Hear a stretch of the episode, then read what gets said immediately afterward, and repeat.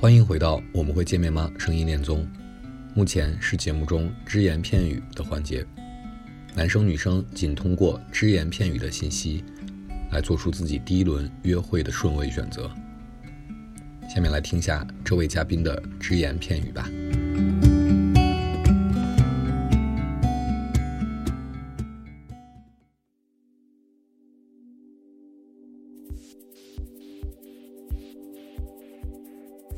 嗨，大家好，我是尹希远。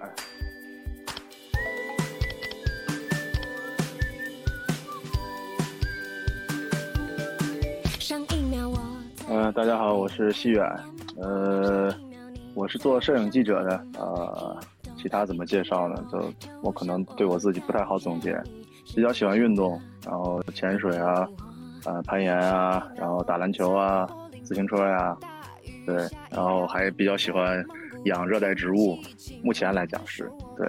最近，把周边的朋友们都知道我喜欢养热带植物，对，就笑称我是生活方式博主。其实我 不是，我不是任何博主，我被在一个正规正规媒体里面。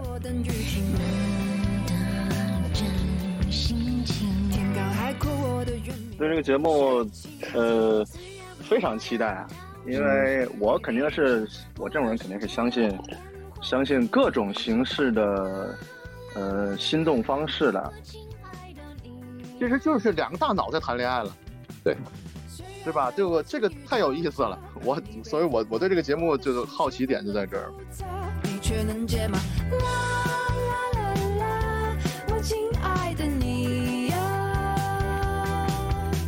我觉得是就是外在和内在要同时观看的，而且。而且其实外在和内在是有相互的联系的。我觉得我有一种能够预知沉默的能力啊，对，就聊着聊着，我知道下就完了，这个再过几秒要沉默了，我我就得我就开始想话题了。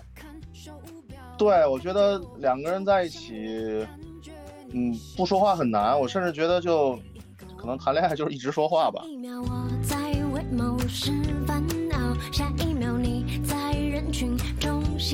觉得越是知道对方可能会 say yes，那你如果觉得是 no 的话，那越应该迅速的，然后直接的提出来。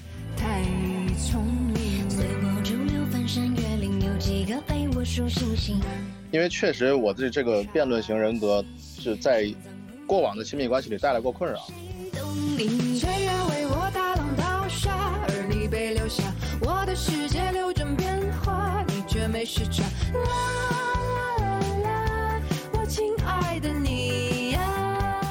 我肯定是掌控型的，嗯，感觉出来了，真是掌控型。就比如说我这人没有没有选择困难症，比如说很多人面临一个世世纪难题，就是今晚吃什么。嗯，对我没有这个困扰，我没有掌控欲望，我只是有这个能力而已。哦，因为我这种掌控是，其实主要是对我个人的。我自己，我能我能触达的最远的边界，就是替我们两个共同在做的一件事做决定。其实，如果对方说有一个他的自己的私事，然后问我要怎么办的时候，我其实挺困扰。